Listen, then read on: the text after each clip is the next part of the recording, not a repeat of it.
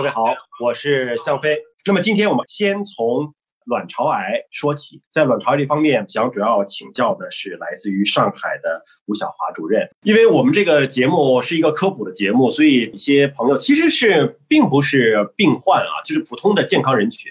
但是听了我们做各种肿瘤的预防和检测的介绍之后，对自己就有点担心了，说那我是不是有这样的风险？我需不需要到医院去做个检测？那像健康人群，您会建议说，如果他自愿的话啊，您会建议说他也要做一个遗传性的卵巢癌的检测吗？不建议他去，因为他没有什么风险。嗯，比如说他有家族史啊，乳腺癌呀，这些肠癌呀，这是可以的。不是所有的肿瘤都跟遗传相关。宫颈癌其实它跟遗传性不相关的，这里要谈到哪些去做？呃，一般有三个原则。第一个是这个肿瘤可能有百分之五到十的可能性跟遗传相关，这值得去做，这是第一点。第二点，我们做出来它的基因，我们能读得懂，它是能说明什么？这是第二点。第三呢，我们还有一个干预措施，啊，比如说我们卵巢癌，它是百分之二十八点五，有很高的风险。大于百分之十。第二个，它的 BRCA 基因我们读得出来。第三个，我们可以用一些，比如说预防性的输卵管卵巢切除，比如说我们密切的随访，比如说我们可以口服避孕药这些措施来干预它。所以这三个原则，对于正常人来讲，去做不做？基因检测，那如果说通过各方面的检测发现就已经是卵巢癌的患者了，那么在您的实际的临床的案例当中，发现卵巢癌确诊的患者当中，早期的占了多少的比例？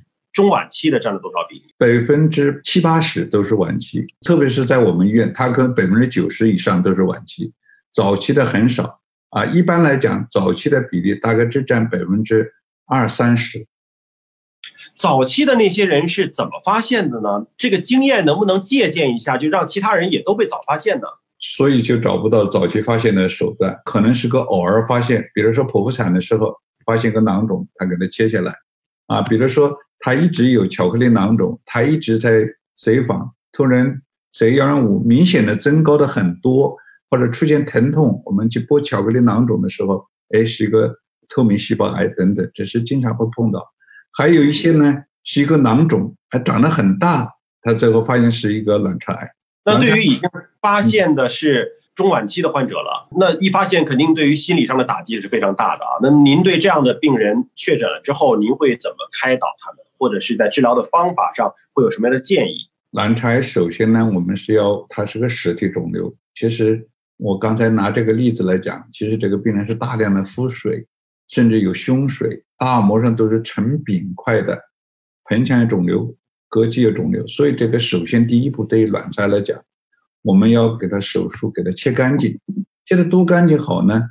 切到肉眼看不见，这时候它能提高它的生存率，它比切到留下小一公分要提高将近两倍的生存率，所以我们千方百计一定要把盆腹腔的肿瘤切干净。这是第一步，其次呢，我们可以要规范足量的化疗啊，我们后来可能还进行维持治疗，这就是大概我们诊断一个晚期卵巢以后，我们医生所做的一个治疗的方式。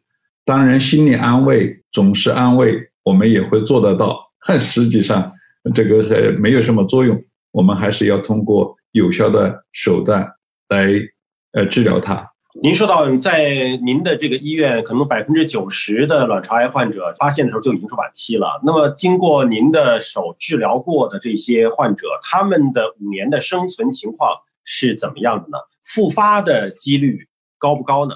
呃，其实卵巢癌刚才讲了一个百分之七八十都是晚期，还有一点呢，这些患者经过治疗以后，百分之七八十都会复发。目前全球大概卵巢癌的五年生存率。徘徊在百分之四十到四十五左右啊，因为我们是相对专业一点的医院，我们统计下来，在复旦大学肿瘤医院，五年生存率大概是四十九点五，接近五十了。对，这些接近五十的患者，他的复发的时间节点就会是在五年前后吗？还是说，比如说一两年会是一个节点？他一般在一年到一年半的时候最容易复发。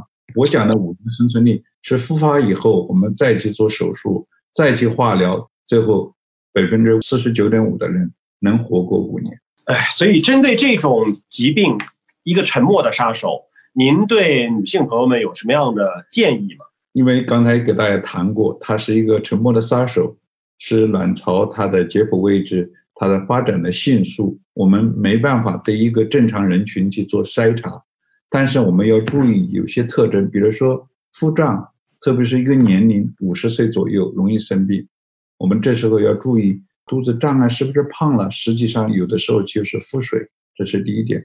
它的表现就是纳差腹胀，或者是尿道的症状，尿急尿频，这些都不没有特征性，但是我们会想到是不是有卵巢的疾病，这是第一点。这些症状我们要注意。第二点，如果有家族性的，我们特别特别要当心，你要去做遗传咨询的这个门诊，去做遗传咨询的。呃，建议是不是要做一个基因检测？如果是你是个携带者，我们得以相对的处理，比如说预防性的切除输卵管卵巢，特别是有些慢性的，比如说啊巧克力囊肿啊，虽然绝大多数是良性的，但是我们要密切随访，这三个建议吧。好的，非常感谢吴晓华教授。